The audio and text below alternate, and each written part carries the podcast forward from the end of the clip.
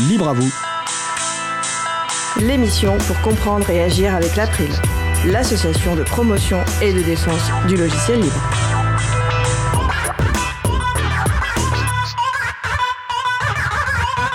Bonjour à toutes, bonjour à tous, vous êtes sur la radio Cause Commune 93.1 en Ile-de-France et partout dans le monde sur causecommune.fm.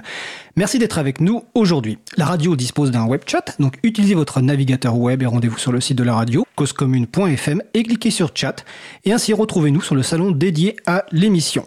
La radio dispose également d'une application Cause Commune pour téléphone mobile. Nous sommes mardi 24 septembre 2019, nous diffusons en direct, mais vous écoutez peut-être une rediffusion ou un podcast. Soyez les bienvenus pour cette nouvelle édition de Libre à vous, l'émission pour comprendre et agir avec l'April, l'association de promotion et de défense du logiciel libre. Je suis Frédéric Couchet, le délégué général de l'April.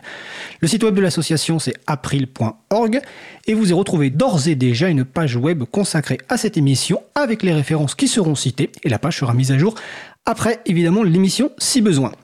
N'hésitez pas à nous faire également des retours pour indiquer ce qui vous a plu, mais aussi des points d'amélioration. Si vous souhaitez réagir, poser une question pendant ce direct, n'hésitez pas donc à vous connecter sur le salon web de la radio, donc sur causecommune.fm, ou même à nous appeler au 09 50 39 67 59. Je répète 09 50 39 67 59. Nous vous souhaitons une excellente écoute. Alors, nous allons passer au programme de cette émission. Nous allons commencer dans quelques secondes par la chronique d'Isabella Vanni, le libre fait sa com. D'ici 10 à 15 minutes, nous aborderons notre sujet principal qui portera sur OpenStreetMap, un projet de cartographie qui a pour but de constituer une base de données géographiques libre du monde, avec Christian Kest, porte-parole d'OpenStreetMap France. En fin d'émission, nous aurons un échange avec Laurent Costi pour présenter le logiciel Beneva Libre. À la réalisation aujourd'hui de l'émission, Étienne Gonu. Bonjour Étienne. Salut Fred.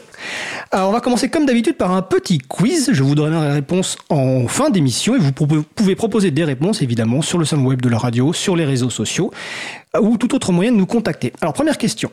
Lors de l'émission du 17 septembre 2019, nous avons parlé d'un concours pour lequel il est encore possible de participer jusqu'au 30 septembre 2019. Quel est ce concours? Deuxième question. Quel est le nom d'un célèbre noyau de système d'exploitation libre, sans doute le plus connu, et d'où vient son nom? Tout de suite, place au premier sujet. Parler d'actions de type sensibilisation menées par l'April. Annoncer des événements libristes à venir avec éventuellement des interviews de personnes qui organisent des événements. Donner la parole à des groupes d'utilisateurs et d'utilisatrices du logiciel libre. C'est la chronique de Le Libre fait sa de ma collègue Isabella Vanni, qui est coordinatrice vie associative et responsable projet à l'April. Bonjour Isabella. Bonjour à tout le monde.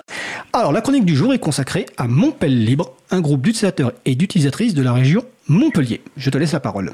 Merci Fred. Donc euh, pour la chronique euh, Le Libre fait sa com euh, d'aujourd'hui, nous avons le plaisir d'avoir avec nous Pascal Arnoux et Myriam Criquet de l'association Montpellier Libre. Donc mon libre, euh, comme tu le rappelais, euh, comme on l'a rappelé plein de fois euh, dans notre émission, est un GUL, donc l'acronyme de groupe d'utilisateurs et utilisatrices de logiciels libres. Et nous avons déjà eu l'opportunité de parler de GUL à plusieurs reprises. Et pour plus de rapidité, du coup, nous allons utiliser le terme GUL pendant toute cette chronique. Donc le, le GUL Monde Pays Libre est connu pour être très très actif. Et donc nous verrons mieux avec nos invités comment, quelles sont les actions qui sont, qui sont mises en place. Euh, bonjour Pascal, bonjour Myriam. Bonjour Isabella. Bonjour, vous m'entendez bien? Salut Isabella. Oui, très bien, pour clair. Super. Est-ce que vous, vous nous entendez bien? C'est parfait. C'est parfait. Bon, ça résonne un peu, mais bon, C'est le téléphone, c'est le téléphone. Donc bienvenue et, merci d'avoir accepté notre invitation tout d'abord. Euh, Est-ce que je pouvais déjà préciser euh, votre rôle dans l'association Montpellier Libre alors moi, Pascal Arnoux, je suis président et créateur de l'association Montpellier qui va avoir euh, bientôt 11 ans et qui a environ 13 ans d'existence. Voilà. Et moi, je suis secrétaire générale de l'association Montpellier Libre. Je suis aussi chargée de son développement et sa référente droit et management. D'accord, merci. Donc euh, euh, l'association, comme tu disais, existe déjà depuis plusieurs années. Euh, quelle est la raison pour laquelle elle a été fondée et quelle est la mission qu'elle qu'elle se donne? La raison pour laquelle elle a, été fondée, en fait, est simple, hein, c'est faire la promotion du logiciel libre. Plusieurs fois, on a organisé sur l'université de Montpellier des événements avec avec des comment des acteurs du livre Alors ça a été la FUL, ça a été Ubuntu, ça a été enfin plein d'acteurs, BSD même, hein. pas, forcément Linux et le logiciel libre. Et après les gens nous ont dit c'est bien les événements que vous menez, donc c'était des salons, mais au quotidien on aimerait avoir affaire à, à comment une association ou un GUL. Du coup, on a, on a monté euh, on a monté un GUL qui fait euh, la promotion du logiciel libre. Donc ça, c'est l'émission euh, de la culture libre et des biens communs. La notion de culture libre, on a un regard particulier sur la culture libre. Ça n'est pas que la culture réalisée grâce à des logiciels libres, par exemple la, musique libre. Donc, mais c'est surtout la culture, c'est aussi la culture du libre. La façon dont on se comporte dans nos communautés, la façon dont on anime des équipes et le droit qui va avec. C'est très clair. Ça, ça sur des biens, dans des biens communs. C'est très clair, effectivement. Donc, c'est pas que le logiciel libre, c'est le libre en général. Et euh, comme vous disiez, euh, les GUL font la promotion euh, du logiciel libre ou, du libre et du libre en général. C'est, ça fait partie de leur, de leur but, mais le, un but très important, c'est aussi celui d'accompagner les personnes qui souhaitent s'initier au logiciel libre, parce que groupe d'utilisateurs, utilisatrices, comme le suggère la parole, ça veut dire que c'est des gens qui se ressemblent parce qu'ils utilisent les systèmes d'exploitation libre, les logiciels, mais le but, c'est de faire découvrir le libre à de nouvelles personnes et du coup de les aider à installer, à utiliser les programmes, à se, familiariser avec, euh, avec les différents outils. Et du coup, le GUL promeut le logiciel libre, mais ça peut être très intéressant pour un GUL de, proposer des événements euh, récurrents pour que les personnes puissent avoir un point de référence. Ils savent que euh, un certain jour dans le mois, ils peuvent aller voir des personnes qui peuvent les aider. Et du coup, j'ai vu que vous avez beaucoup de permanences justement d'événements récurrents. Vous, voulez préciser lequel? Alors effectivement, on fait la promotion du logiciel libre, on fait aussi la promotion de Linux, qui est un logiciel libre pour nous comme un autre. Euh, on a des permanences qui sont euh, euh, comment hebdomadaires ou d'autres mensuelles. J'ai entendu dire que en fait vous alliez parler par exemple d'OpenStreetMap Évidemment, nous, on a organisé ici en local State of the Map avec euh, OpenStreetMap France, ici à Montpellier, avec l'université euh, Paul Valéry. Et à cet effet, on organise depuis de nombreuses années, puisque euh, ça fait longtemps qu'on fait des cartoparties, on organise des rencontres OpenStreetMap à Montpellier. On va ouvrir d'autres rencontres OpenStreetMap, donc le groupe qu'on a monté, Montpellier, a monté un groupe qui s'appelle Erosme. Donc c'est comme l'héros euh, et puis OSM à la fin. Donc on va monter d'autres permanences à Béziers. On attend la réponse à Lunel, qui est une petite ville euh, toujours dans l'héros. Donc voilà, on monte des permanences sur OpenStreetMap, sur, euh, sur Linux. Donc euh, c'est apprendre à utiliser Linux, apprendre à utiliser des logiciels comme Blender, Krita et tout ça. Ce sont des logiciels d'édition graphique pour, pour voilà, ceux qui Wikipédia, on a des permanences Wikipédia, donc c'est une encyclopédie libre aussi, et on fait un tas de permanences qui sont soit mensuel, soit hebdomadaire. Et dans le cadre des permanences que nous donnons, bien sûr, nous avons des permanences qui sont celles liées essentiellement au, droit et à la culture libre aussi, et notamment, bien évidemment, celle de, de. Mais cette permanence-là, elle est particulière parce qu'elle se fait lors d'un apéro. C'est moi qui anime ces, ces, apéros. Et en fait, tout simplement parce que j'ai des, notions juridiques et que l'April travaille beaucoup sur des notions de droit. Et en même temps qu'on menait ces apéros, on nous posait des, questions sur euh, la quadrature du net, sur la Free Software Foundation, dont, nous suivons les, évolutions aussi. Et donc on a tout groupé. Euh, donc c'est le troisième jeudi de tous les mois que nous avons cette, euh, cet apéro euh, qui mobilise beaucoup de, de, belles personnes. Et cette année, j'ai demandé à ce que nous ne fassions pas qu'écouter ce qui se passe dans les communautés au niveau euh, national et international et que, entre guillemets, consommer, mais qu'on produise aussi. C'est-à-dire qu'on travaille pour ces communautés en disant, ben, nous, ce, mois-ci, on s'est réunis et voilà ce sur quoi on a travaillé. Euh, bien sûr, en lien avec l'impulsion que donne euh, la communauté. C'est très intéressant ce que vous dites parce que, comme on disait, les, les GUL rassemblent des personnes, essayent d'initier de nouvelles personnes au logiciel libre, mais il y a aussi ce volet promotion et défense du logiciel libre aussi mm, pour ce qui est l'action institutionnelle portée par exemple par l'April au Quadrature du Net. Et du coup, vous relayez en fait euh, le message de, de, ces associations nationales et vous, du coup, vous faites connaître aussi euh, une action institutionnelle qui est très très importante aussi pour la défense de, de l'environnement qui peut permettre au logiciel libre de, de s'épanouir. Et à qui sont adressés Oui. Si tu me permets, Isabella, c'est une particularité, me semble-t-il, du bulle qu'est Montpellier Libre, de réunir des gens qui ont des profils différents. Et tu vois, euh, pour certains d'entre nous, dans le cadre de, nos métiers, nous avons aussi euh, des missions où nous parlons du libre et où nous, nous défendons ces positions institutionnelles en disant bah, la PRI fait ça, la Quadrature fait ça, la Free Software fait ça, Montpellier Libre fait ça, Fraba fait ça. Et euh, nous, on vous demande, euh, vous, gouvernement, vous, groupe de gouvernement, de faire telle ou telle chose. Mais c'est une particularité de Montpellier Libre qui regroupe des gens de profils différents et notamment pas mal de gens qui sont dans l'univers de la recherche, de l'enseignement et même de l'entreprise. Et c'est parce que nous avons tous ces profils différents que nous pouvons faire ça. Simplement relayer les, choses de communauté vers le grand public, c'est euh, en fait on ne se coupe pas en morceaux, on est des libristes et on le véhicule et dans notre métier et dans nos activités associatives qui portent notre engagement euh, de citoyen. Tu faisais bien de me rappeler tous les, tous les profils qui participent euh, activement euh, aux actions de Montpellier Libre. Ce qui me fait poser la question, combien de bénévoles, de membres actifs compte Montpellier? Libre Parce que vous, vous proposez, comme vous le disiez, beaucoup de permanences hebdomadaires, mensuelles, vous participez à beaucoup des événements. Donc voilà, vous êtes combien environ comme membre actif alors c'est très difficile, tu sais, c'est très difficile de déterminer un nombre parce que tu vas avoir des gens qui vont intervenir pratiquement tous les jours et des gens qui vont intervenir ponctuellement, ponctuellement. mois ou voire euh, quelques mois. Nous avons des individus qui, qui adhèrent à Montpellier. Nous avons aussi euh, des collectivités, des entreprises, l'AMU par exemple, la CCI euh, le Club de la Presse, comment l'agglomération de Béziers. Donc voilà, il y, a, des profils qui sont complètement différents. On ne sait pas en fait combien on est. On peut, en fait, si, tu veux, il y a à peu près euh, entre 290 et 300 adhérents. Maintenant, il faut faire le compte après la foire aux associations, enfin l'antigone des associations, qui fait que beaucoup de gens adhèrent la semaine suivante et l'antigone des associations, c'était la semaine dernière.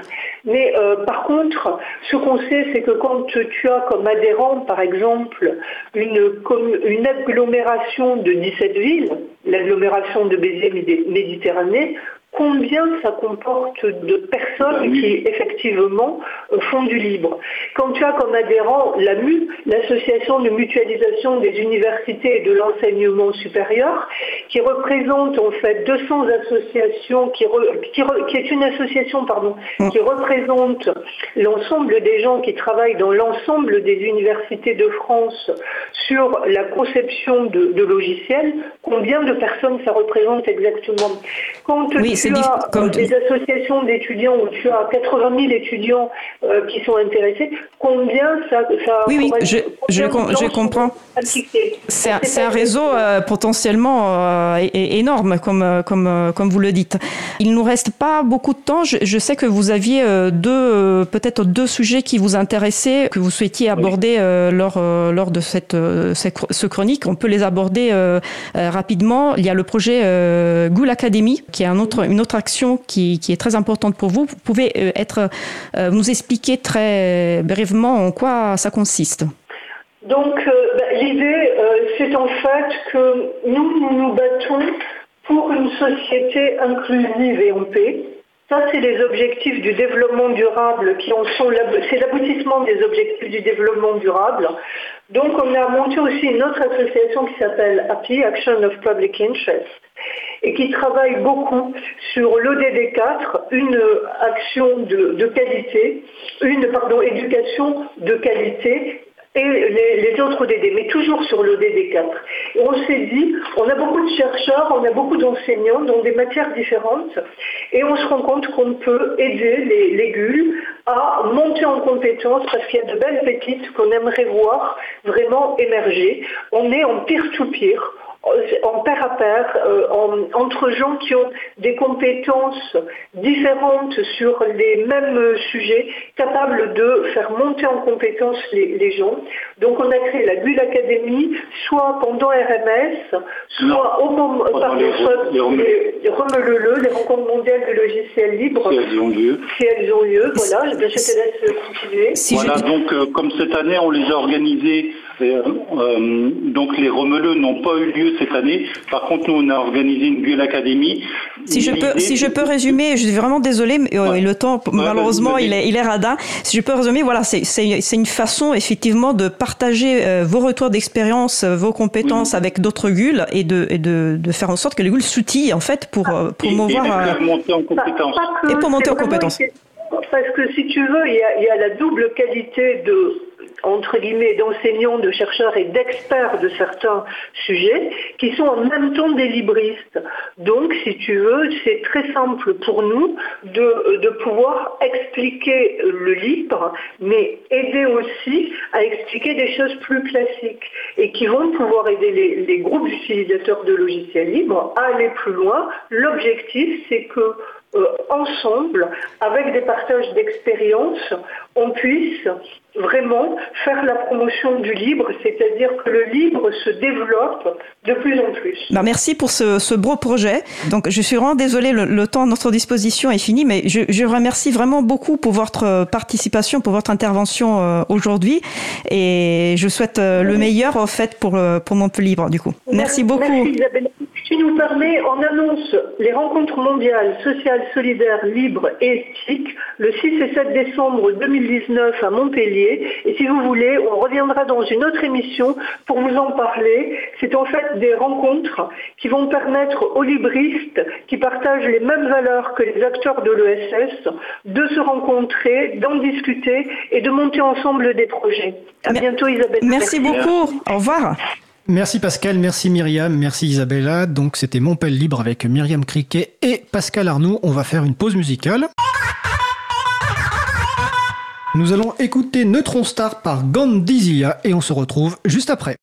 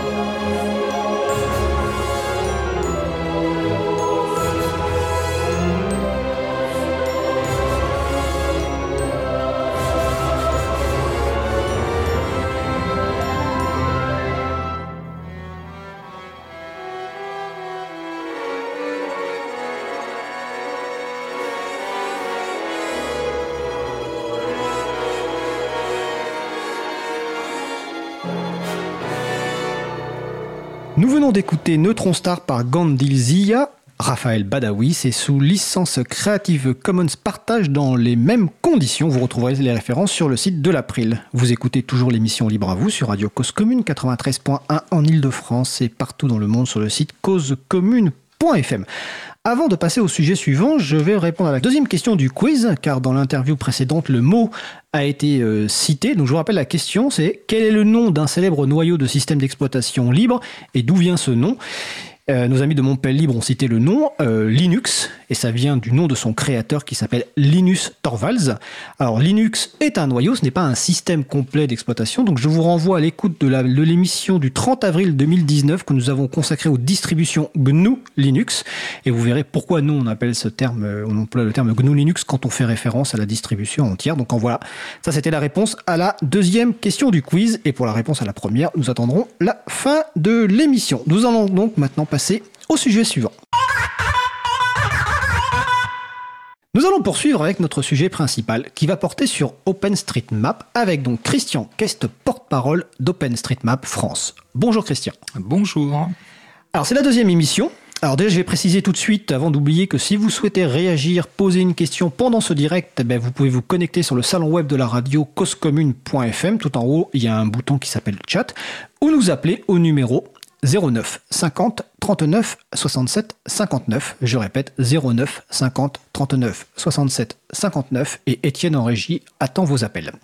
Alors j'allais dire que c'était la deuxième émission sur OpenStreetMap, car nous avons consacré une première émission le 11 juin 2019, euh, donc déjà avec Christian Kest et avec Noémie Le Hubi d'OpenStreetMap France. Donc les personnes qui voudront réécouter cette émission, le podcast est disponible sur le site causecommune.fm et sur le site de l'April. Et donc on va faire une deuxième émission.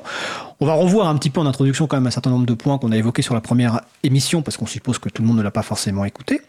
Et on va aborder un certain nombre de, nouveaux points. Alors déjà, première euh, question, bah, une présentation individuelle euh, rapide. Christian, un peu comme la dernière fois, c'est-à-dire malgré euh, ta longue expérience, est-ce que tu veux te présenter en quelques mots?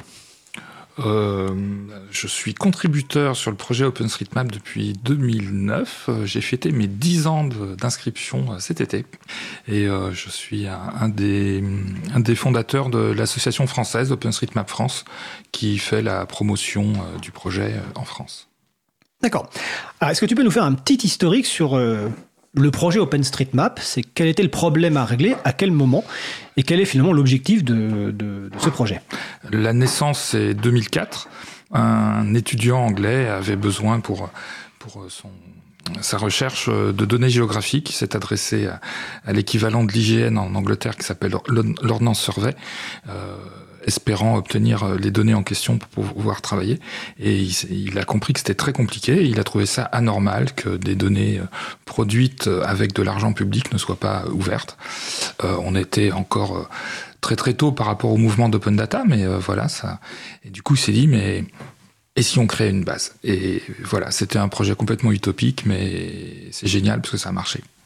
Et donc il y a eu le choix d'une licence, donc c'est l'Open Database licence Oui, alors on a eu un changement de licence, je vais, je vais passer ces détails-là, mais aujourd'hui les données sont sous licence ODBL, Open Database License, donc c'est une licence euh, libre qui... Euh, euh, avec euh, attribution et avec euh, partage à l'identique. Donc euh, l'idée c'est que toutes les améliorations qui peuvent être faites sur les données, elles doivent être repartagées. Par contre, une chose importante par rapport à cette licence, c'est que ce que l'on fait avec les données, si ça n'est pas une base de données, ça n'a pas à être sous la même licence, vu que c'est une licence qui s'adresse qu'aux bases de données. Donc si je produis une carte papier, si je fais une appli, une appli ou quelque chose comme ça, on n'a pas du tout de, de partage à l'identique à respecter. Vraiment le partage est limité à améliorer la base, parce que c'est le, le cœur, c'est l'essence du projet. D'accord. Et donc l'objectif, c'est de dessiner le monde et avec des données libres et de permettre euh, un mot-clé qui est sans doute important dans, dans OpenStreetMap, c'est que c'est bah, collaboratif. C'est-à-dire que n'importe quelle personne peut contribuer à, cette carte, contrairement à d'autres cartes où elles sont simplement utilisatrices. Oui, tout à fait. N'importe qui peut améliorer la carte, la compléter, euh, venir rajouter des informations, venir corriger des erreurs et, euh, la mettre à jour parce que le terrain ne fait que de changer et donc il faut sans arrêt mettre à jour euh, les bases de données cartographiques. D'accord. Alors on va, on va donner le site principal, parce que je l'ai oublié, donc c'est openstreetmap.org, ça c'est le site principal. C'est le site international. Le site international. Le site d'OpenStreetMap France, donc c'est openstreetmap.fr. Euh, donc tant qu'on y est sur OpenStreetMap France, quel est l'objet de l'association OpenStreetMap euh, France? C'est vraiment assurer la promotion, c'est-à-dire euh, être un, contact un peu officiel et structuré, ce qui nous permet de signer des conventions, de d'être un contact euh, pour la presse, d'être un contact pour euh, les services de l'État, l'administration, les collectivités. Ça nous permet d'organiser le State of the Map. On en a entendu parler euh, juste avant avec. Et on en reparlera tout à l'heure en détail. Libre, voilà. Donc le, le, tous les ans, euh, OpenStreetMap France organise une conférence annuelle en France, qui est destinée plutôt aux contributeurs français et francophones. Et puis bah, le week-end dernier s'est déroulé à Heidelberg en Allemagne la conférence internationale annuelle. D'accord. Alors, euh, petite question rapide, on, en fait un, tour d'horizon euh, pour les personnes qui n'ont pas écouté la première émission. Petite question rapide sur l'utilisation d'OpenStreetMap. Une personne, qu'est-ce qu'elle va trouver sur OpenStreetMap? Euh, Est-ce qu'elle va trouver les mêmes choses qu'elle trouve sur d'autres sites de cartographie? Et deuxième question, est-ce que pour utiliser OpenStreetMap, c'est uniquement le site web ou est-ce qu'il y a des applications pour téléphone mobile qui sont disponibles? Alors, le cœur d'OpenStreetMap, c'est une base de données. Une base de données, ça va pas parler euh, à beaucoup de gens. Euh, par contre, à partir de cette base de données, on peut produire des cartes, des fonds de cartes, on peut faire des calculs d'itinéraires, on peut faire des recherches euh, de points d'intérêt, d'adresses. et on fait une partie de tout ça sur le site d'openstreetmap.org, mais le but d'openstreetmap.org, ça n'est pas d'être à destination du grand public, c'est pas tellement ça. on, a par contre, plein d'autres outils qui ont été développés, des cartes plus ou moins spécialisées, des fonds de cartes qui sont plus destinés à des cyclistes, par exemple, euh, et euh, des applications euh, qu'on a sur sur mobile, que ça soit Android ou, sur iPhone. Et vous avez, par exemple, je vais prendre un exemple sur la région Île-de-France. il y a les données concernant les pistes cyclables, les données les plus précises et les plus à jour sont dans OpenStreetMap. Et euh, il y a une application qui s'appelle GeoVélo qui depuis euh, des années existe et euh, collabore aussi avec la région Île-de-France pour améliorer les données, du coup améliorer les, les, les, les calculs qui sont faits par d'itinéraires qui sont faits par l'application. Et tout ça, c'est dans la base OpenStreetMap. C'est-à-dire que n'importe quelle amélioration bénéficie du coup vraiment à tout le monde. C'est important, c'est ce que tu cites, notamment le rôle des collectivités. Dans l'émission précédente, notamment euh, Jean-Christophe Becquet euh, avait parlé du projet Dessine ta ville et aussi des liens avec les collectivités. Justement, bah, quand on dit que toute personne peut contribuer à OpenStreetMap, c'est pas vraiment les personnes, c'est individuel, c'est aussi évidemment les collectivités, les entreprises, etc. Donc ça, c'est la partie euh, utilisation. Donc évidemment, on mettra des références sur le site de l'April, mais je suppose que sur les sites openstreetmap.org et .fr, on retrouve des liens vers les différentes applications. Euh, je crois qu'il y a une question qui revient assez souvent, et après on passera à la partie contribution, c'est euh, euh, le, GPS et les gestions de trafic. Est-ce que c'est déjà présent dans OpenStreetMap? Est-ce que ça ne sera jamais présent pour diverses raisons? Alors, la partie trafic qui est une donnée. Partie trafic, voilà, exactement. la partie trafic, ça c'est de la donnée euh, souvent en temps réel. Et euh, la base OpenStreetMap n'a pas vocation à décrire euh, le monde en temps réel parce que ça serait un travail énorme d'arriver à, à, ça. Et surtout, elle, elle n'a pas été conçue pour ça à l'origine. on va dire que c'est une, c'est une description froide euh, de, de, de, du monde. Euh, pour une description chaude, hein, avec des données euh, très changeantes, euh, il y a d'autres possibilités. Euh, moi, j'avais j'ai essayé de démarrer un, un, projet qui s'appelle Open Event Database par rapport à ça. Euh, mais bon, voilà. Aujourd'hui, le problème, c'est d'arriver à faire converger de la remontée d'informations libre dans une base libre. C'est encore un petit peu compliqué. D'accord. Alors, euh, notre invité suivant est, déjà là. Il tapote sur le clavier, en fait, sur le salon web pour me signaler des choses. Et donc, plutôt que de euh, répéter ce qu'il écrit sur le salon web, je propose donc que Laurent Costi euh, bah, nous explique ce qu'il a découvert la semaine dernière, qu'il trouve ça très intéressant. Et comme ça, on pourra avoir la réaction en direct de, Christian Kess. Donc, Laurent Costi. Oui, bonjour à toutes et à tous. Euh, effectivement, alors j'ai eu la chance de, de, faire une formation la semaine dernière sur la question des données. Donc évidemment, euh, la question d'OpenStreetMap a été abordée, d'autant qu'il y avait euh, un militant d'OpenStreetMap qui était, qui était formateur. Donc voilà, j'ai pu découvrir des choses alors que j'avais appréhendé de loin, mais que je n'avais pas vraiment creusé. Et entre autres, j'ai découvert la page qui décrit finalement les contributions en temps réel sur OpenStreetMap. Et j'ai trouvé ça absolument extraordinaire pour montrer toute l'implication et le nombre de personnes impliquées dans le monde pour contribuer à la base de données. J'ai trouvé ça vraiment vraiment génial. Enfin, ça devrait être beaucoup plus connu. Donc j'ai mis le lien dans le. Alors le lien c'est live.openstreetmap.fr. Voilà. Et ça, bah, ça vous montre, euh, avec un très léger décalage, toutes les contributions au fur et à mesure qu'elles arrivent. Et, euh, j'adore démarrer cette page dans un onglet masqué euh, quand je fais une présentation. Et à la fin de la présentation, je passe sur cet onglet, je dis, bah, voilà, pendant cette présentation, il y a eu 4200 personnes qui ont rajouté 150 000 objets, etc., etc. Donc on est quand même un peu dans le temps réel, là. Hein Parce que pour le coup, alors. Là, c'est le, temps réel des éditions. C'est un peu, il y a quelque chose de similaire qui existe, je crois, pour Wikipédia, mais qui fait de la musique, qui fait des sons. Je sais pas si vous le connaissez ce truc-là. Et euh, ça permet d'avoir comme ça une sorte d'ambiance sonore qui vient des contributions euh, Wikipédia en temps réel. D'accord. Euh, là, donc là, c'était l'utilisation, et donc on va passer un petit peu rapidement maintenant à la partie euh, contribution. Et je répète, hein, lors de l'émission du 11 euh, juin 2019, on avait abordé ça en détail. Donc n'hésitez pas à écouter le podcast, mais là on fait un petit récapitulatif.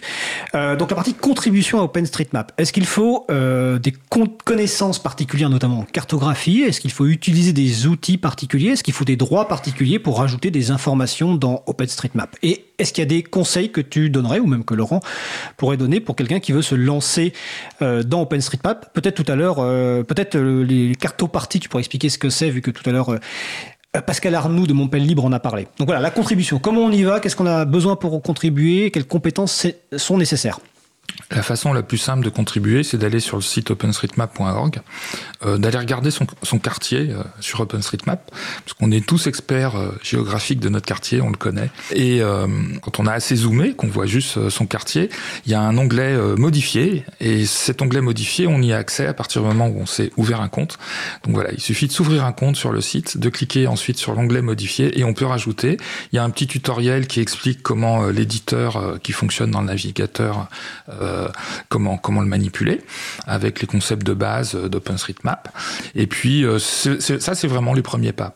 Une une cartopartie euh, pour pour répondre à, à, ta question, une cartopartie c'est un événement qu'on essaye de faire sur une demi-journée voire même sur une journée où on va aller sur le terrain pour expliquer aux gens comment noter des informations, quelles sont les informations qui sont intéressantes à mettre dans la base OpenStreetMap.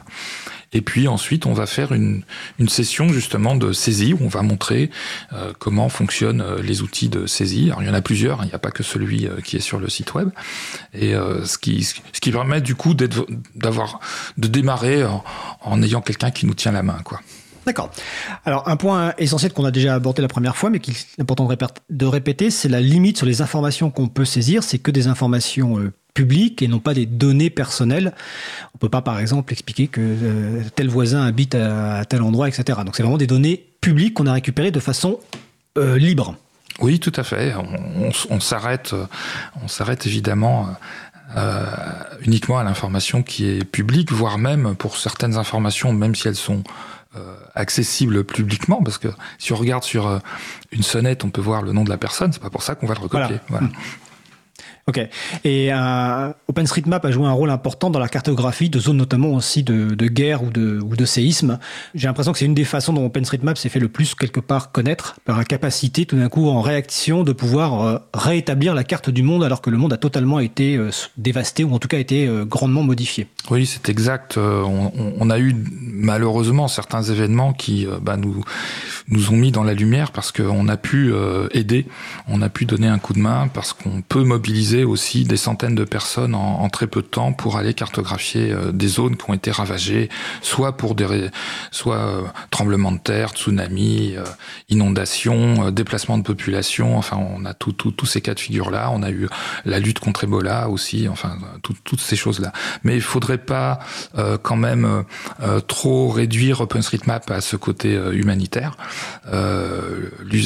même si c'est extrêmement utile et important. Euh, au quotidien, on s'en rend pas compte, mais il y a de plus en plus de données autour de chez nous qui proviennent d'OpenStreetMap et qui sont utilisées, y compris par des services officiels. un exemple, par exemple? Ben, euh, il y a certains fonds de cartes qui sont utilisés par la gendarmerie qui utilisent des données OpenStreetMap. Et puis il y a des. Ben, tout à l'heure, je citais le, le cas des, des, données géographiques euh, sur euh, les pistes cyclables.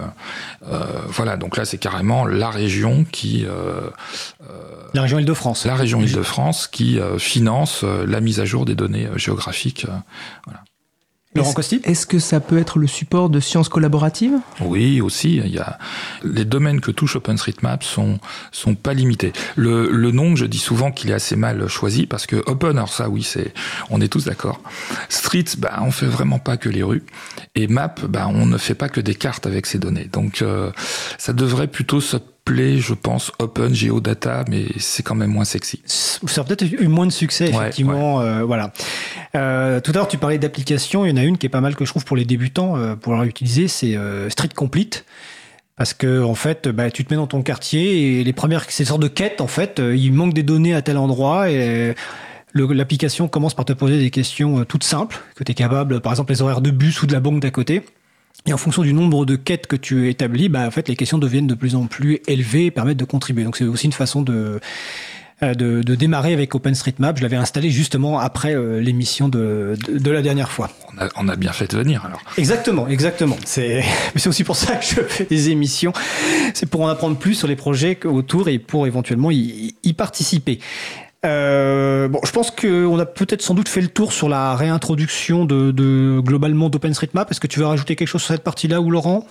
Pour moi, c'est bon. Je pense qu'on a un peu fait le tour. Moi, je vais poser les questions au fur et à mesure. Donc toi, tu vas passer, tu, tu, poses les questions au fur et à mesure. Alors, euh, on va réaborder, enfin, on va aborder d'autres sujets, et puis notamment, on va commencer déjà par, euh, parce que si on t'a invité aujourd'hui, euh, le 24 septembre 2019, c'est pas totalement par hasard, c'est que tu reviens euh, d'Allemagne, c'est ça? Oui, c'est ça. Où c'est déroulé donc euh, State of the Map Monde, donc en français on dirait l'état de la carte? Oui, c'est voilà, un peu, voilà, même si bon. Euh, donc d'abord, c'est quoi State of the Map Monde et euh, quelles sont les nouvelles du projet OpenStreetMap Donc peut-être une nouvelle direction, les nouveaux projets à venir, les évolutions. Euh, un State of the Map, c'est notre grand événement annuel euh, qui sert à plusieurs choses. La première chose, c'est déjà se voir parce que euh, on échange. C'est un projet en ligne, mais euh, c'est quand même bien de pouvoir discuter euh, en chair et en os avec quelqu'un en direct, souvent avec avec une boisson pétillante et on a tellement de choses à se raconter euh, qu'on ne peut pas faire euh, vraiment euh, en ligne. C'est vraiment génial pour ça.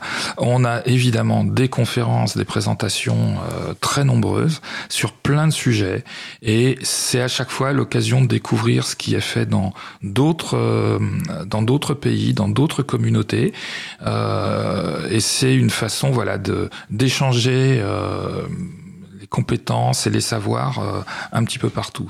Et pour ça, ça dure malheureusement que trois jours, mais je pense qu'on pourrait, euh, on pourrait durer une semaine tellement on a de sujets à aborder. Et là, à Heidelberg, on était un peu plus de 500 euh, qui venaient, euh, alors beaucoup d'Europe, hein, parce que c'est évidemment la proximité. Mais on avait aussi des gens qui venaient d'Afrique, d'Amérique du Sud, d'Asie, d'un petit peu partout. D'accord. Et est-ce qu'il y a donc quelles sont les nouveautés ou les actus phares suite à State of the Map? À moi, il y a un sujet qui m'a euh, que, que, que, je pense de plus en plus présent, c'est euh, c'est l'arrivée de l'intelligence artificielle dans dans notre dans notre sphère. Euh, on fait beaucoup de contributions en se basant sur des images aériennes, des photos aériennes, et il y a de plus en plus euh, euh, d'acteurs qui font partie des GAFA en général. On a Microsoft, on a Facebook qui, qui s'intéressent pas mal à ce genre de choses et qui amènent voilà le côté intelligence artificielle, détection automatique de bâtiments, de routes et d'objets sur les photos aériennes, ce qui peut être une aide effectivement pour les contributeurs. Mais euh, moi, ça me pose quelques petits problèmes. Ça, vaut le coup d'en discuter, je pense. C'est qu'en fait, on, on, alimente des modèles. Euh, des modèles numériques, des modèles euh, d'intelligence artificielle, ce qu'on appelle des réseaux de neurones aussi. Mais ces modèles, eux, ils sont pas ouverts. Et euh, ça, me, ça me pose un petit problème philosophique quand même, et de, de pousser les gens à contribuer euh, euh, parce que effectivement, ça va nous aider à détecter des bâtiments, mais ça ne fait pas que ça. Et puis, euh, on n'a pas, on n'a plus de contrôle et on perd une certaine autonomie qu'on avait avant. Donc, je pense qu'il faut qu'on réfléchisse à ces sujets-là parce que bah, quand on est sur un site web et que le reCAPTCHA de Google nous oblige à... explique juste ce que c'est qu'un reCAPTCHA. Le reCAPTCHA, c'est quand il faut cocher là, je ne suis pas un robot, et puis que vous avez des photos où on vous demande, voilà, on vous demande de reconnaître. Alors, au tout début où ça existait, les reCAPTCHA, c'était euh, par rapport à la reconnaissance d'écriture. Et puis petit à petit, euh, ça a changé, et ça fait déjà plusieurs années que euh, on vous demande de reconnaître des bicyclettes, des bus, des des, des boutiques, etc. Feux tricolores. Des feux tricolores, c'est ça. Et ça sert en fait à, à entraîner les modèles de reconnaissance d'analyse d'image qui vont qui sont entre autres utilisés euh, pour les véhicules autonomes. Donc en fait, c'est du travail gratuit. alors là, travail gratuitement pour Google alors ou là, les oui, autres. Clairement, c'est du travail gratuit. Voilà. Bon, contraint parce qu'on est obligé de passer par ce, barrage pour pouvoir accéder aux services qu'il y a derrière. Donc là, bon, on y est contraint. Euh, donc je lutte déjà un peu contre ça, mais euh, ça me dérange quand on, rentre dans du travail gratuit qui est non contraint. Euh, où là, euh, je me dis bon, quand même, on pourrait peut-être réfléchir à avoir d'autres solutions que d'alimenter les modèles, des modèles fermés, quoi. D'accord, donc ça c'était une discussion euh, à Set of the Map et c'est en cours la discussion Il euh, n'y a pas vraiment de discussion, c'est une réflexion que j'ai eue et moi j'ai ah. essayé d'entamer la discussion avec plusieurs personnes sur ce sujet-là parce que je pense qu'on ne se rend pas toujours compte euh, au tout début euh, de l'arrivée d'une nouvelle technologie qu'elle peut, à quel point elle peut rapidement nous réenfermer. Et que ça peut être un piège oui. sur le long terme. Oui. D'accord. Alors on va en parler, on va faire une petite pause musicale. Alors j'espère qu'en régie, alors je, je, profite en régie pour remercier Étienne. À la fois Étienne gère la régie et pour être tout à fait transparent, il gère ma plus jeune fille, parce qu'aujourd'hui c'est grève école et donc ma plus jeune fille est à côté de lui. Donc on va faire une pause musicale. Nous allons écouter Kolou Kolavi par les journées de création musicale Zik Libre en Bib.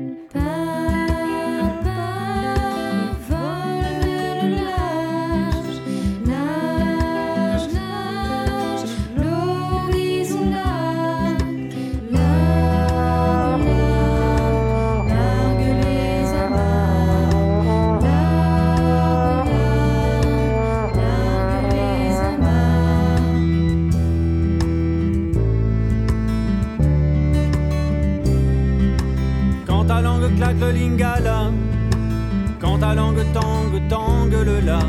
Tu te retrouves comme hier.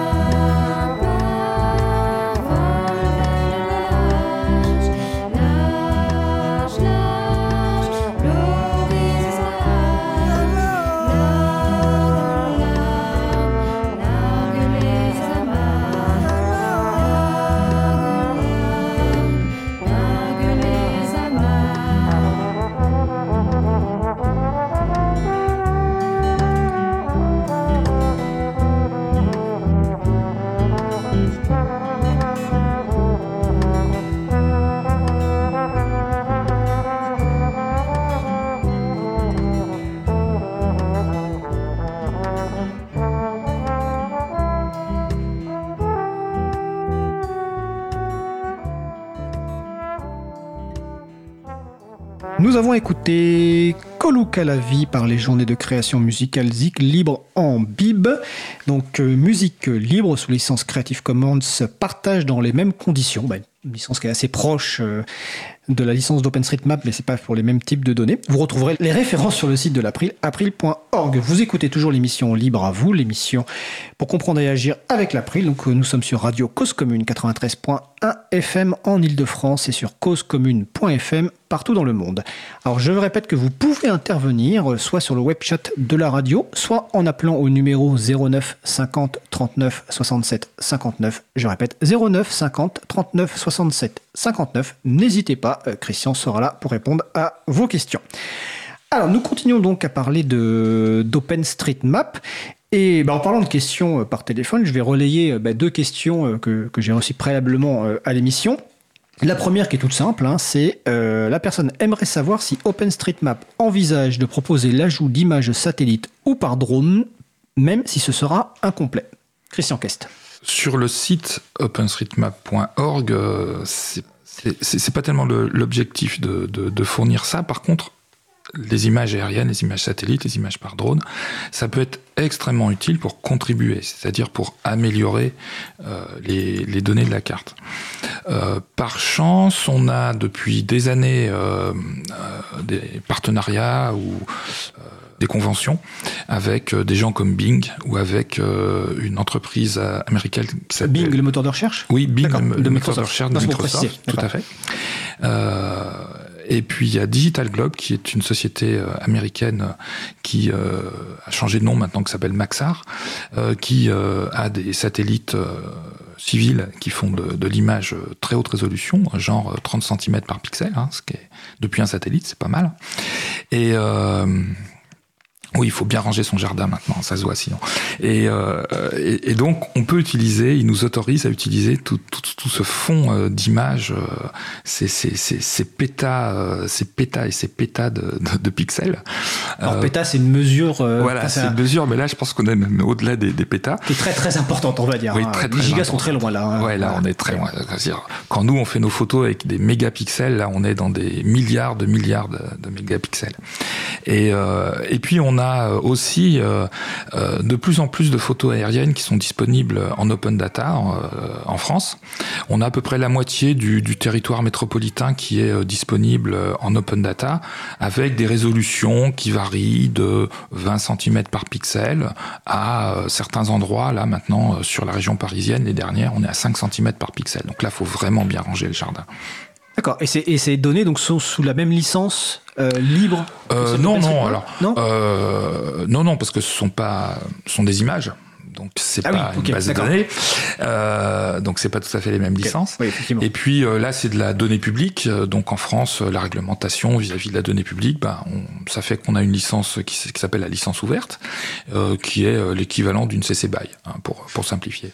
Et donc on, on, peut utiliser ces, ces, images et nous on les reprend sur nos serveurs pour pouvoir les diffuser plus simplement pour les contributeurs.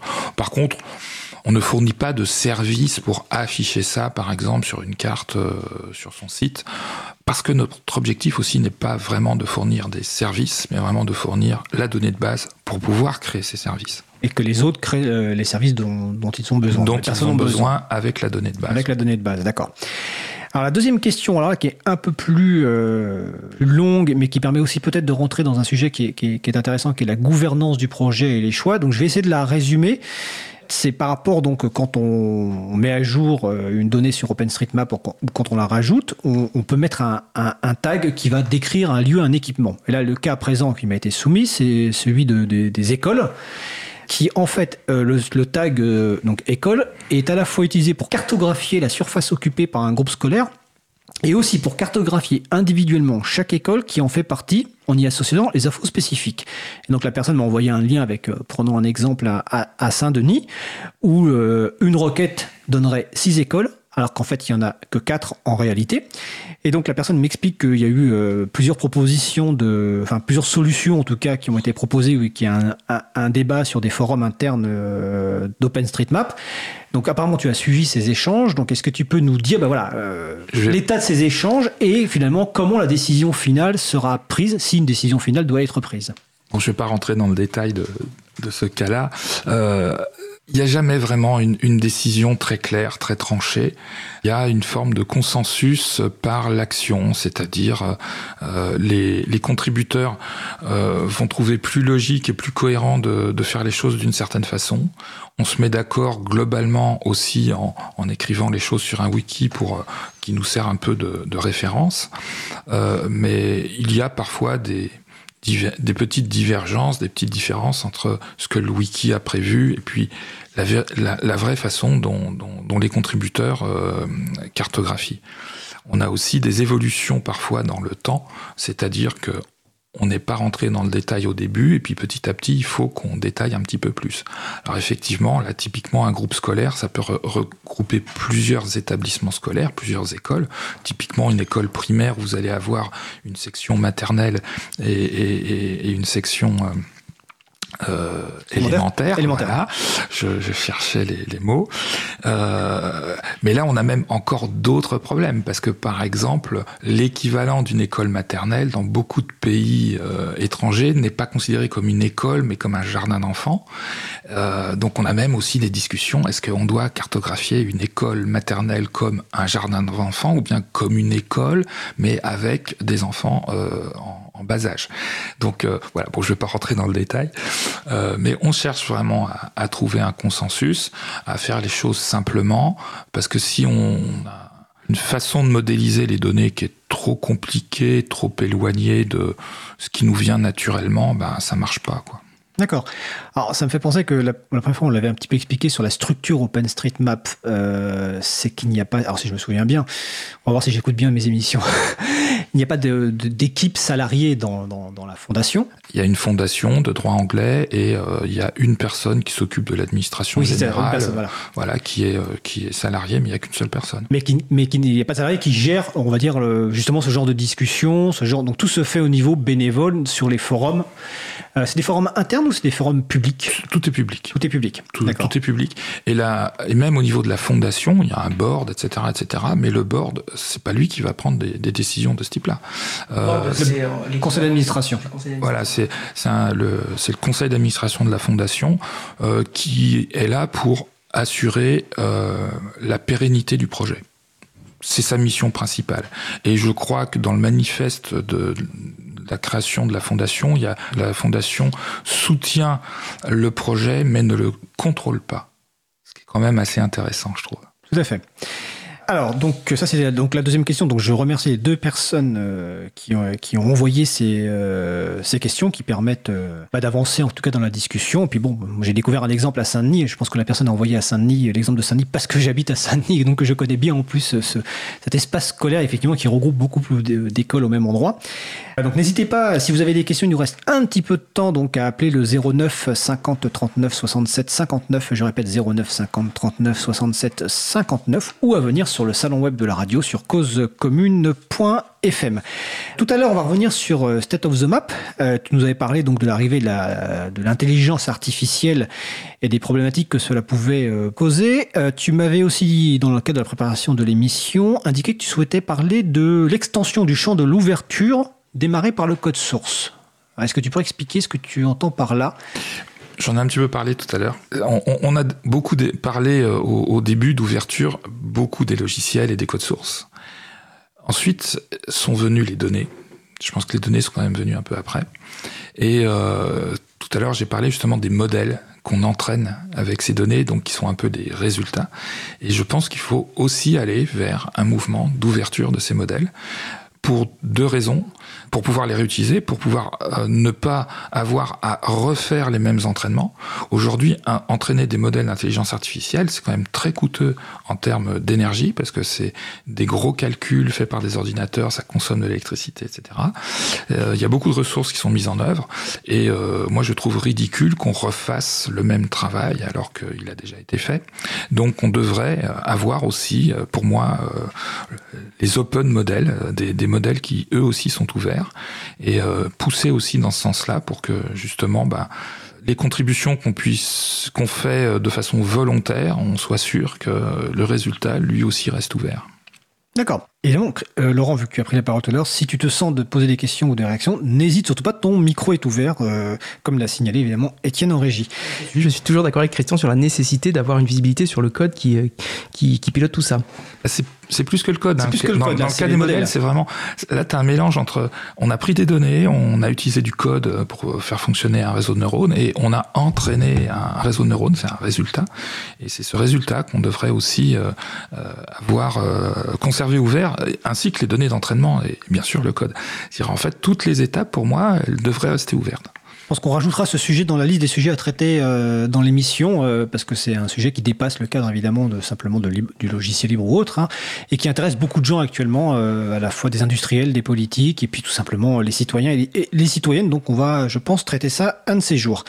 Un autre sujet, alors c'est pas forcément en lien direct avec OpenStreetMaps, mais c'est tu m'en as parlé donc dans les possibles sujets. Ton ambition donc de, de, de créer un, un jeu complet, enfin le plus complet possible de données disponibles en open data en France. Est-ce que tu peux parler un petit peu de ce projet? J'ai commencé ça cet été parce que bah, l'open data en France ça a commencé il y a à peu près une dizaine d'années. Hein. Les, les, premières euh, collectivités, euh, Rennes entre autres, c'était une, des premières collectivités à publier des données en open data. Bah, Aujourd'hui, les données euh, qui ont été publiées il y a 10 ans, je vous mets au défi de les trouver. Or, elles peuvent encore être utiles parce qu'on peut les comparer à des données d'aujourd'hui, on peut voir les évolutions dans le temps, on peut voir tout ça. Et il euh, n'y a pas de, il a pas d'archivage euh, à ma connaissance euh, de l'open data. J'aime beaucoup, par exemple, Web Archive, les archives du web, les archives d'internet qui permettent de revenir sur. Donc le site ar archive.org. Archive.org, qui permet de revenir en arrière, de revoir à quoi ressemblait une page, un site, etc. C'est formidable. J'ai téléchargé par grande curiosité l'archive complète de tous les sites qui avaient été créés sur GeoCities. Alors les les anciens du ah, web. C'est quoi GeoCities? GeoCities, c'était un service qui permettait de se créer un site, de se créer sa home page, et euh, dans les années 90-2000, et euh, il y avait des, des, centaines de milliers de sites euh, sur GeoCities. Euh, c'était beaucoup plus simple de créer un site sur GeoCities que de se créer son propre site à l'époque. Les blogs n'existaient pas, tout ça n'existait pas, et c'est passionnant de, de, de regarder euh, ce contenu. Si vous êtes fan de, de GIF, alors là vous, vous, allez avoir une overdose. Hein. Alors des gifs, d'images. Les gifs, les images animées. Parce qu'à l'époque, c'était des images gifs animées. C'est ça. Et puis les couleurs très... Euh, très flashy, ouais. voilà. Ah, ça, c'est... Aujourd'hui, on peut dire que c'est un petit peu kitsch, effectivement. Mais, mais c'est kitsch. Mais c'est... C'est l'époque qui voulait ça. Oui, ouais, mais on, on, voit encore des sites de ce type-là. Mais voilà, donc les choses avancent tellement vite que euh, dans le domaine du numérique que si on prend pas le temps euh, de se poser les questions et, et de s'occuper d'archiver certains trucs, ça disparaît. Ça disparaît très très vite parce que le numérique disparaît plus facilement que le papier finalement. Le papier, à moins qu'on fasse une action vraiment pour le détruire, il se détruit pas. Alors que le numérique, si on fait pas d'action pour le garder euh, sur un disque qui sera encore lisible, bah, on peut plus le lire. Donc euh, voilà. Donc je me suis lancé dans ce projet-là que j'ai appelé Open Data Archive. Euh, et euh, pour l'instant, j'archive 150 portails open data qui sont disponibles en France, dont data.gouv qui est le, le, portail national. Et j'ai à peu près 30 000 jeux de données qui sont archivés et surtout l'archivage se fait tous les jours. Donc quand les données évoluent dans les jeux de données, je conserve les différentes versions. Ah, tu, tu, conserves l'historique. Voilà. Donc le site c'est euh, Alors pour l'instant, pour l'instant c'est pas. Pour l'instant, il ressemble vraiment à rien parce que n'allez pas le voir pour le moment. Voilà, n'allez pas. Sauf si vous avez envie de voir une longue listing de fichiers et puis un, un fichier qui s'appelle lisez-moi. Voilà, c'est très très très brut pour l'instant. Voilà. Euh, on commence par archiver les fichiers, ensuite et, et, la description des fichiers, ce qui est très important. Et ensuite, on pourra faire des choses intéressantes avec ça. Mais et ensuite, voilà. on rajoutera les gifs animés. Non. Ah, on, pour, on, pourrait en mettre aussi. On et, pourrait en mettre. Et du coup, ton salon est occupé par une quantité de disques durs incroyable, j'imagine? Alors, ce n'est pas mon salon, c'est ma cave. D'accord. Et, voilà. et, tout ça tourne dans mon futur chaton qui se trouve dans ma cave. Il y a eu des émissions sur les chatons, donc si vous n'avez pas écouté l'émission sur les chatons, vous allez pouvoir la réécouter. Et euh, donc voilà, j'ai petit à petit accumulé du matériel. Et puis l'arrivée enfin de la fibre dans ma banlieue pas si lointaine de Paris euh, m'a permis de passer à l'action. Alors, je précise d'ailleurs en parlant des émissions passées, donc sur les, on a fait une émission sur les, sur les données publiques, donc le 2 octobre 2018 avec euh, donc Tanguy Morier de Regard Citoyen, Xavier Berne de Next Impact et euh, Laurence Compara de la ville de Grenoble. Donc vous pourrez en apprendre plus là-dessus. Sur les chatons, donc c'est collectif d'hébergeurs qui proposent des services loyaux. On a fait deux émissions. Alors là, j'avoue que je n'ai pas les dates en tête, mais sur le site de l'April, vous trouverez facilement april.org ou sur causecommune.fm. Et c'est d'autant plus important que Framasoft a annoncé euh, aujourd'hui qu'ils allaient mettre un terme à un certain nombre de services dans les années à venir pour effectivement déframasoftiser Internet. Donc ça c'est important. Et on a exactement la même situation avec OpenStreetMap où beaucoup de gens se disent oh bah je vais mettre le fond de carte d'OpenStreetMap, euh, voilà. Mais nous nos serveurs on peut pas les multiplier à l'infini et ça a un coût. Euh, et donc on, on, pousse aussi exactement comme Framasoft hein, les, les, les, gens qui ont besoin d'avoir euh, d'utiliser les données OpenStreetMap à déployer leurs propres serveurs pour être autonomes. Les, les données et le code sont libres euh, et gratuits. Par contre, les services, euh, multiplier les machines, ça a un coût, euh, ça nécessite de l'administration et tout ça, c'est géré bénévolement. On peut pas, peut pas, on peut pas remplacer Google Maps. C'est pas possible pour ça. Alors, euh, je vais juste. Euh, tout à l'heure, on parlait donc euh, des, modèles et des problématiques de, droit et d'accès là-dessus. Sur le salon web de la radio, il y a Muman qui nous dit c'est pareil pour la science. Est-ce qu'un papier qui se prétend scientifique mais basé sur un algorithme des données pas publiques permet réellement de répéter l'expérience et de refaire la conclusion? Selon moi, non et il indique un, un lien euh, qui est un peu long, donc j'aurais du mal à, à, le lire et que ce soit lisible, mais on le mettra sur le, le site web en référence. Donc c'est Science Open Access, publication et scientificité. Hein. Il y a des tests aujourd'hui euh, pour parler. Euh, voilà, donc c'est une réponse de, enfin un commentaire de, de Muman euh, sur le salon web. Alors bah, le temps file et puis Laurent Costi va ensuite nous parler de Bénéva Libre. Est-ce que tu veux aborder un dernier sujet ou faire des annonces peut-être autour d'OpenStreetMap ou d'autres choses parce que tu fais plein de choses? Euh, non, mais je vais rester sur OpenStreetMap. Je suis venu pour ça. Si je peux revenir pour d'autres sujets. Avec plaisir. Euh, J'ai une annonce très importante. Ah, le prochain State of the Map international aura lieu à Cape Town du 3 au 5 juillet 2020. Donc en Afrique du Sud. En Afrique du Sud, si Cape Town Enfin, si ça ne change pas de nom d'ici là. Et euh, le prochain State of the Map France oui. aura lieu, lui, à Nantes. Je n'ai pas encore les dates.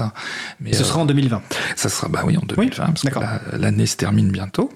Et puis, on est très heureux aussi en tant que local chapter, c'est-à-dire... Chapitre local. Chapitre local français. On est très heureux d'accueillir un nouveau local chapter irlandais qui euh, a signé son, acte, etc. pendant euh, ce week-end. Donc voilà, on a des amis irlandais en plus. Ça fait qu'OpenStreetMap de, devient et peut devenir, euh, moi je, pousse pour ça, peut devenir une forme de fédération petit à petit de chapitres locaux pour avoir une gouvernance un petit peu plus équilibrée et diverse. Voilà. Un peu comme Wikipédia quelque part. Euh, je, alors, je, franchement, je connais pas. Ils le... ont des chapitres locaux. Je, je, je maîtrise pas non plus, mais, mais je connais pas l'articulation. D'accord. Mais, okay. mais, souvent, c'est une articulation qui, a, à l'origine, est souvent descendante, ouais. c'est-à-dire qu'il y a eu une fondation internationale qui s'est créée, puis petit raison. à petit, les, les, chapitres locaux se sont créés. Mais je pense qu'à partir d'un certain moment, il faut inverser la tendance. Quand il y a suffisamment de chapitres locaux euh, pour que euh, ça soit eux qui soient présents euh, au conseil d'administration de la fondation internationale, et voilà. Mais ça, c'est des histoires de gouvernance. C'est important la gouvernance. Ah, tout à fait. Euh, alors, avant de conclure, une dernière question qui nous arrive sur le salon web. Alors, d'un neuf. Euh, donc la question c'est euh, des suggestions d'outils pour visualiser, utiliser les données de transport public. Oh là, la liste est longue. Sur le wiki, il y a plein, plein, plein de choses. Bon, on a déjà une couche cartographique qui permet de mettre en, valeur les, données de transport public. Maintenant, le transport public, ça se, il y a le transport collectif, il y a, il y a le covoiturage, il y a euh, les, les tous les transports en libre service, les vélos, les voitures, euh, les trottinettes. Euh, donc euh, voilà, la mobilité c'est un grand grand sujet et euh, il y avait. Ah, il précise transport en commun. Ouais, ouais, transport en commun. Euh, je crois qu'on a on a un fond de carte qui, qui met en valeur le, les lignes de transport en commun. Il est accessible directement depuis le OpenStreetMap.org Et puis sinon, après, il y a des outils plus spécialisés, mais là, il faut aller fouiller dans le wiki. On pourra mettre un lien. Euh, c'est ce qu'on fera. On mettra un lien sur, le site de l'April et sur le site de Cause Commune dans les pages avec les références. Donc, euh, j'invite un neuf à regarder dès ce soir ou demain matin. Et euh, on mettra le lien vers ce wiki. Il pourra aller fouiller et trouver l'information. Ben, en tout cas, écoute, Christian, ben, merci. un neuf me met deux liens openptmap.org et openbusmap.org. Oui, il y a aussi Jungle Bus qui est Jungle Bus de, euh, de Noémie Le Hubi. Oui, voilà. Noémie Florian euh, qui euh, qui cherche à compléter les données euh, bus parce que c'est c'est loin d'être complet à compléter partout dans le monde les, les données de transport en commun de type bus. Merci Christian Kest. Donc c'était Christian Kest d'OpenStreetMap France et puis euh, second intervenant donc Laurent Costi euh, qui va intervenir. Euh, alors Laurent Costi qui intervenait en tant que April Fédération française des MJC. Enfin voilà qu'on va retrouver dans quelques secondes. Un neuf nous dit ah c'est exactement Jungle Bus que je cherchais. Eh ben on ravi qu'on ait pu répondre à cette question et apporter la réponse. Christian, je te souhaite une belle journée et on se reverra sans doute prochainement dans une émission euh, libre à vous. Puis je reste peut-être pour poser et des tu questions. évidemment, hein. tu peux rester. on va faire une pause musicale. On va écouter God is Gone par Big Albert et on se retrouve juste après.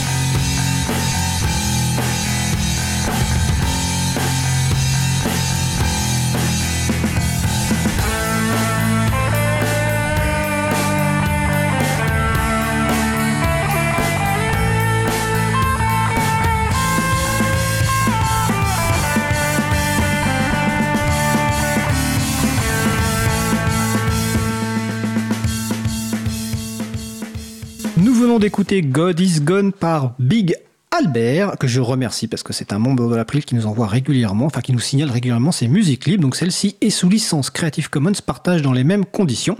Et vous retrouverez évidemment les références sur le site de l'April, april.org et sur le site de Cause Commune, causecommune.fm. Vous écoutez l'émission Libre à vous, donc sur Radio Cause Commune 93.1 en Ile-de-France et partout ailleurs sur le site causecommune.fm. Nous allons passer au sujet suivant. Nous allons poursuivre avec une présentation de Beneva Libre, logiciel libre pour faciliter la gestion et la valorisation du bénévolat dans les associations. Alors notre invité c'est Laurent Costi, euh, vice-président de l'April, co-animateur du groupe de travail Libre Association de l'April et directeur adjoint de la Fédération française des MJC, donc des maisons des jeunes et de la culture. Bonjour, bah plutôt rebonjour Laurent, bonjour. intervenu dans le sujet. Euh, même si on m'a coupé mon micro à un moment donné quand même. Voilà, mais c'est Étienne, il est facile en régime, mais en même temps il a géré euh, ma fille qui est, qui est, un peu dissipée. Alors d'abord une petite question personnelle, euh, petite question, une, bah, une, présentation tout simplement personnelle de ton parcours. Bah, tu m'as déjà un petit peu présenté, hein, puisque professionnellement, donc effectivement, je travaille à la Fédération française des, MJC. Et puis, euh, bon, alors évidemment, je suis impliqué euh, bénévolement au sein de l'April. Euh, peut-être par rapport au projet, dire que à l'époque où l'idée du projet s'est montée, j'étais dans le cadre plutôt en lien avec mon, travail, président du, du CRAGEP, donc comité régional des associations de jeunesse et d'éducation populaire. Hein. donc encore un bel acronyme, désolé, pour la faire un peu plus clair pour les gens, bah, ça, regroupe à, un échelon régional, et, là en l'occurrence c'était la Bourgogne-Franche-Comté des associations de jeunesse et d'éducation populaire. Alors pour ceux qui les côtoient au quotidien, euh, vous en connaissez sans doute la Ligue de l'enseignement, l'UFCV, les CMEA, les Francas, etc., les foyers ruraux, les centres sociaux, voilà, toutes ces associations que vous côtoyez, dont vous connaissez pas forcément le nom, mais qui euh, euh, contribuent sur les territoires au quotidien pour bah, améliorer vie, la vie, la vie des gens. Des associations très importantes. Donc, Bénévolat Libre, c'est un logiciel libre donc pour faciliter la gestion et la valorisation du bénévolat dans les associations. première question, évidemment, c'est quoi la valorisation du bénévolat et pourquoi des associations pratiquent cette euh, valorisation Et est-ce uniquement une valorisation comptable? Alors, faut, faut, quand même savoir que euh, toutes les associations ne sont pas d'accord sur euh, la nécessité ou la volonté de, de valoriser le bénévolat.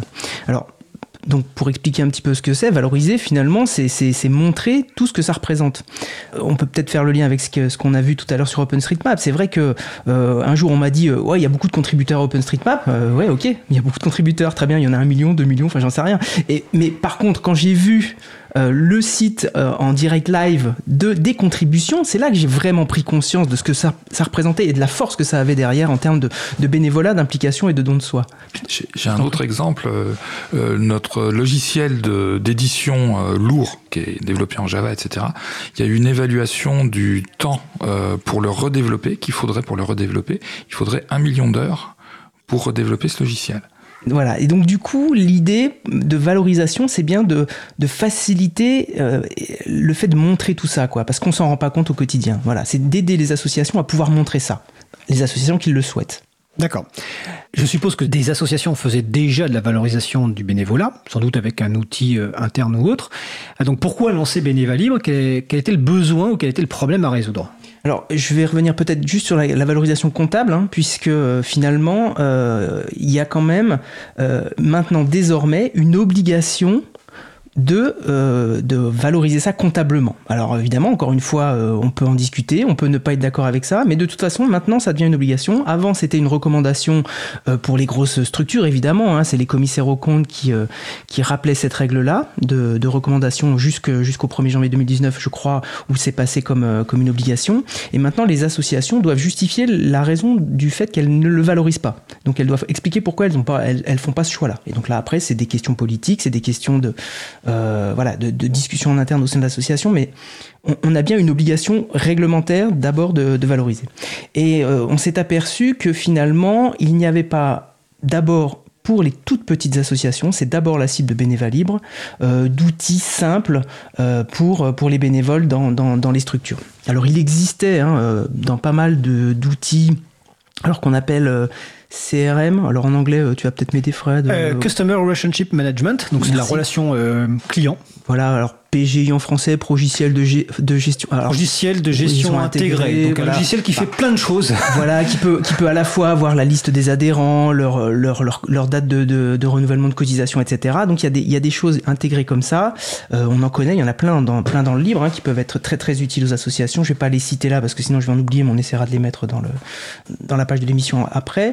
Mais, mais, mais ça, ça demandait déjà des compétences et puis une certaine pratique. Donc c'est vrai qu'on a voulu d'abord cibler les toutes petites structures associatives qui n'ont pas de salariés ou un ou deux salariés, quoi, qui n'ont pas les compétences techniques pour installer euh, ou utiliser quelque chose d'assez avancé sur le, sur le plan numérique. Voilà. Donc euh, voilà, c'était c'était un peu ça l'idée initiale. D'accord. Alors sur le salon web, il y a une petite il y a une question. Est-ce qu'il y a un site qui explique cette obligation publication au journal officiel? Bonne question. on va, on va chercher et on mettra sur la page de référence parce que c'est Évidemment, euh, ça doit être sans doute une publication journal officiel. Oui, il y, a eu quelque chose comme ça. Je, l'ai eu, hein, je, l'ai eu en tête à un moment donné, mais on c'est pas, grave. C'est pas grave.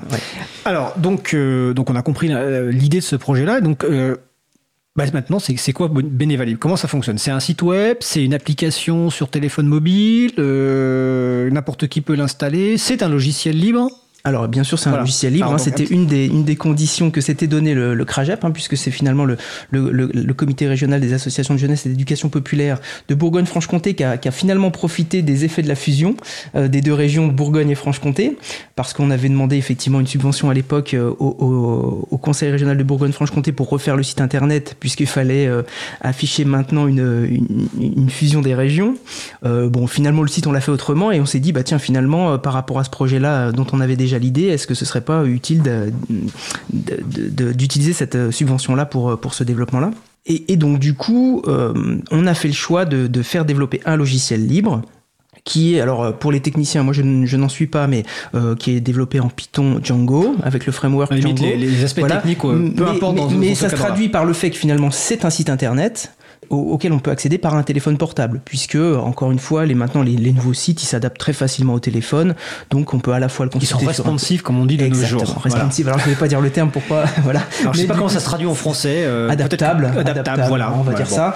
Euh, donc voilà, on peut l'utiliser à la fois euh, par le biais d'un téléphone. Hein, voilà, je suis un bénévole, je, je, viens de consacrer deux heures au stand de l'association sur sur le forum des associations. Hop, je prends mon téléphone portable, je dis j'ai tel jour, j'ai passé deux heures pour telle association. Voilà, il faut s'être créé un compte, mais c'est extrêmement rapide. Il y, a, besoin d'une adresse mail, alors soit anonyme, soit, euh, soit très clairement avec votre nom prénom, mais encore une fois, euh, c'est assez simple dans l'utilisation. Donc euh, c'est bien un site, enfin c'est bien un logiciel libre pour lequel, pour l'instant, une seule instance, à ma connaissance, a été mise sur un serveur de la SIC qui a développé le logiciel pour le CRAGEP. La SIC. La SIC, alors là, du coup, c'est la Société Collective d'intérêt. Euh, non, euh, Coopérative d'intérêt collectif, je crois, je suis pas tout à fait D'intérêt collectif, voilà, c'est ça. Donc, qui s'appelle CLIS 21, qui a développé pour le. Qui est dans le Nord. Qui est dans le Nord, euh, voilà, qui développe depuis longtemps déjà des logiciels libres. Et donc, pour l'instant, une seule instance est installée sur, sur le serveur de, de cette SIC. Vous pouvez accéder à cette instance-là si vous n'avez pas les compétences pour installer votre propre instance sur votre propre serveur, ce qu'on peut comprendre, hein, c'est quand même pas à la portée de tout le monde. Mais après, l'idée a bien été pensée comme euh, la logique chaton dont on a évoqué tout à l'heure euh, euh, le nom. Hein. L'idée, c'est que chacun puisse après administrer ses propres services, y mettre ses propres règles en fonction de, ce qu'elle veut faire de ce bénévolat. Voilà, puisqu'encore une fois, c'est pas c'est pas clair pour toutes les enfin c'est pas clair pour toutes les associations que de savoir quoi faire de ce de ce bénévolat et de cette valorisation. Alors c'est important donc de comprendre qu'il y a deux parties, enfin en tout cas c'est ce que j'en comprends, hein, qu'il y a deux parties dans, dans Bénévolat Libre. Il y a la partie client, logiciel client, donc accessible soit sur euh, un, ordinateur classique, soit sur téléphone mobile. Et il y a le serveur Bénévalib qui va récupérer les données. Donc pour l'instant, il y a une seule instance qui est l'instance quelque part de démo, test, etc. Mais évidemment, toute structure, toute association euh, peut installer, prendre la partie serveur, l'installer sur ses machines ou en tout cas demander à son soit ses bénévoles, soit son prestataire de le faire pour ce qui est important, évidemment, avoir une maîtrise des données parce qu'évidemment, les données sont fondamentales. Donc il y, a ces deux parties-là. Et quand tu parlais donc du collectif Chaton, qui est un collectif d'hébergeurs qui propose des services libres et loyaux, on peut très bien imaginer effectivement que dans ce collectif, certaines structures proposent un hébergement d'un serveur bénévole libre et qui sera utilisé par exemple par des structures locales euh, associatives euh, avec une confiance dans les données parce que ce qui est important dans les chatons c'est évidemment qu'il y a un engagement sur le respect de, l'intégrité et de la sécurité des données personnelles des personnes qui utilisent euh, le service du chaton. Tout fait. Et, du coup, ça intéresse vraiment les, fédérations d'éducation populaire parce que finalement, c'est un nouveau service qu'elle peut offrir assez facilement à tous ses membres. Donc, du coup, nous, la Fédération française des MJC, pardon, euh, la Fédération française des MJC vient de demander un devis pour avoir une instance propre pour l'ensemble de son réseau. Donc on va voir ce que ça donne, on n'aura peut-être pas les moyens, on va voir euh, si c'est utile pour l'instant, mais en tout cas, oui, c'est vraiment des questions qu'on se pose, nous, en tant que fédération euh, d'associations. D'accord. Quelles sont les différentes structures qui sont, bah, finalement, tu en as cité quelques-unes aujourd'hui, mais voilà, quelles sont les, structures partenaires de ce projet? Alors, initialement. De, se vivre de ce projet NES Oui, alors tout à fait. Initialement, c'est bien le, Conseil régional de Bourgogne-Franche-Comté qui a fait confiance au, au, CRAGEP, hein, avec lequel elle travaille régulièrement sur les, politiques jeunesse, les politiques associatives à l'échelle de la région Bourgogne-Franche-Comté. Et il s'avère que dans les relations qu'on avait, euh, il y a une relation de confiance qui a permis de, consacrer une partie d'une subvention euh, euh, pour, pour Bénéva Libre. Alors ça a permis d'avoir euh, finalement une euh, comment dirais-je un, levier et du coup d'aller convaincre aussi la fondation du crédit coopératif avec laquelle euh, l'April avait déjà travaillé par le passé hein, pour euh, pour faire une clé avec des logiciels libres et puis un livret et un guide de libre association que tu avais piloté voilà aussi à l'époque. Et, et, du coup c'est vrai que la fondation du crédit coopératif a, a très vite aussi validé son, son soutien. Ça c'est vrai que ça s'est fait très très rapidement sur la fin de l'année 2018 ce qui nous a permis de rassembler 20 000 euros pour un projet de, de développement de, pour Bénéva Libre, hein, voilà, j'annonce les coûts, c'est très clair, euh, tout en sachant que c'est pas forcément, euh, c'était pas forcément complètement suffisant pour euh, pour une telle application, mais en tout cas, voilà, on a on a réussi à, mettre autour de la table tous les acteurs et puis tout le monde est tombé d'accord pour pour faire converger ça.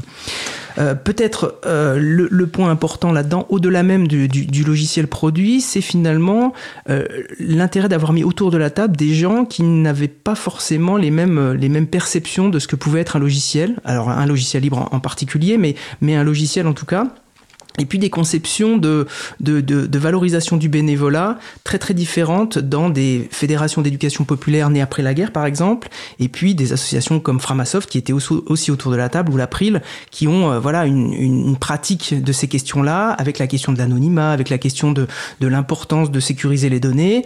Euh, voilà, c'était extrêmement important de confronter toutes ces personnes-là et, et de, les mettre autour de la table. Voilà, et puis ça a fait aboutir un logiciel générique. On n'est pas rentré dans des choses extrêmement pointues qui répondaient à un besoin précis on est resté voilà très très générique, très simple pour, euh, pour le bénévole. Euh, euh, alors, lambda, c'est un peu péjoratif, mais pour, pour, pour, tout bénévole. quoi. D'accord. On va indiquer quand même le site, bénévalibre.org. Tout à fait. Sur lequel on peut tester, faire connaître. Alors, le site, oui, c'est le site qui présente le projet. Et après, l'application, c'est app.bénévalibre.org. Je suppose que sur bénévalibre.org, il y a un lien vers l'application. Voilà, c'est sur la première page. voilà. Mais effectivement, n'hésitez pas à le tester, à le faire connaître, à le diffuser. Et puis, c'est qu'une première version. C'est un logiciel libre, donc n'importe quel personne ou structure peut le faire évoluer. N'hésitez surtout pas à, le tester, à le faire connaître. Peut-être un dernier mot bah, Sur les, sur les suites, oui, c'était un petit peu, c'est un, peu la, question qu'on se pose. Alors, euh, il y, a plein de choses qu'on a mis de côté dans la V1 justement pour, euh, pour garder le logiciel le plus simple, le plus accessible possible. Euh, donc, on va passer en revue tous ces points qu'on a mis de côté, tout en sachant qu'on ne souhaite pas non plus, entre guillemets, marcher sur les plates-bandes des, des logiciels dont, dont, on parlait tout à l'heure, hein, qui ont déjà travaillé sur ces questions-là pour des, des structures un peu plus Donc la question ce sera peut-être comment articuler finalement Beneva Libre avec ces avec logiciels qui existent déjà. Ça c'est plutôt plutôt euh, pertinent pour nous. Euh, et puis voilà toutes les options qu'on n'avait pas mises. Est-ce qu'il faut intégrer le temps de trajet, les, calculs de temps de trajet, les notes de frais. Bon voilà, mais on rentrerait vraiment dans un, logiciel un peu plus conséquent et c'est pas forcément euh, l'objet de Beneva Libre.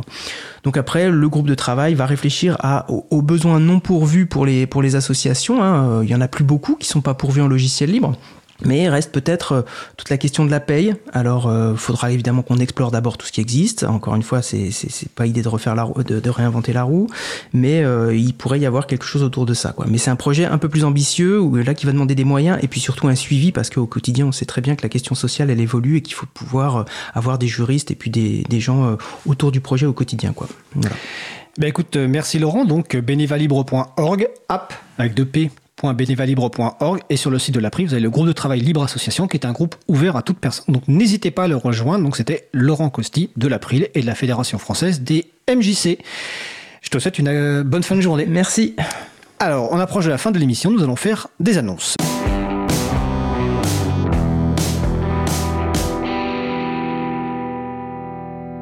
Alors nous allons dans la partie annonce. Malheureusement, euh, on va commencer par une annonce très triste. Nous avons appris aujourd'hui, donc euh, par un courriel de Pierre-Yves Gosset, donc le décès de Jean-Yves Royer à l'âge de 81 ans. Donc, euh, bah, je reprends une partie des, du courriel de, de Pierre-Yves qui disait que Jean-Yves Royer donc était un militant du libre, d'une constance rare dans sa militance, ses engagements, son humilité et son éthique. Il a notamment été une personne clé pour les associations comme l'Aldil, donc un groupe d'utilisateurs et d'utilisatrices euh, de logiciels libres sur la région de Lyon, ou la Mouette, dont on a déjà parlé dans l'émission autour de la bureautique libre. Et donc Jean-Yves était un infatigable promoteur de OpenOffice, puis de LibreOffice et des formats ouverts. Et cela jusqu'en prison où il formait bénévolement des détenus à l'informatique. Il était aussi un membre actif du réseau des espaces publics numériques du Lyonnais et un bénévole régulier dans l'organisation des rencontres, enfin des journées du logiciel libre de Lyon. Euh, c'était quelqu'un en plus d'adorable que nous avons eu le, plaisir et la chance de, côtoyer. Donc évidemment, euh, nos condoléances et nos pensées vont vers sa famille et ses amis. Il y a un billet de Loïc Gervais qui donne un peu plus d'informations sur Jean-Yves Royer. On mettra la référence sur le site de l'April et sur le site de Cause Commune. Sans transition, comme on dit dans ces cas-là, réponse au quiz de la première question. Je vous demander quel était le projet dont on a parlé la semaine dernière, le concours mondial et qui se poursuit jusqu'au 30 septembre 2019. Ce concours, c'est Wiki Love the Monuments. Donc, vous retrouvez les références sur le site de l'April et vous, donc, vous pouvez proposer des photos de, monuments donc jusqu'au 30 septembre 2019. Excusez-moi, c'est pour cet oubli. Euh, dans l'actualité, donc là, ça va aller assez rapidement parce que je vois que le temps passe. Donc, il y a le projet de loi relatif à la lutte contre le gaspillage et à l'économie circulaire qui commence aujourd'hui au Sénat. Nous en avions parlé dans l'émission du 17 septembre 2019. Nous avons mis en ligne un acte une actualité avec les amendements et un certain nombre d'informations concernant ce projet de loi. Donc je vous invite à à le consulter. Il y a des appels à conférence, mais je les passerai la semaine prochaine parce que sinon je n'arriverai pas à tenir euh, sur les événements. Simplement vous signaler quand même que euh, nos amis de Next Impact, euh, donc Xavier Berne qui intervient régulièrement dans l'émission, font une rencontre le 27 septembre 2019 à Paris. Alors l'émission se termine. Je remercie toutes les personnes qui ont participé Isabella Vanni, Pascal Arnoux, Myriam Criquet, Christian Kest, Laurent Costi, aux manettes à la régie, Étienne Gonu, aidé de ma fille. Retrouverez sur le site april.org les références pour l'émission. Nous vous remercions d'avoir écouté l'émission. La prochaine aura lieu en direct le 1er octobre 2019. Nous parlerons de logiciels libres audio et la musique assistée par ordinateur. Nous vous souhaitons de passer une belle fin de journée. On se retrouve en direct mardi 1er octobre 2019. Et d'ici là, portez-vous bien.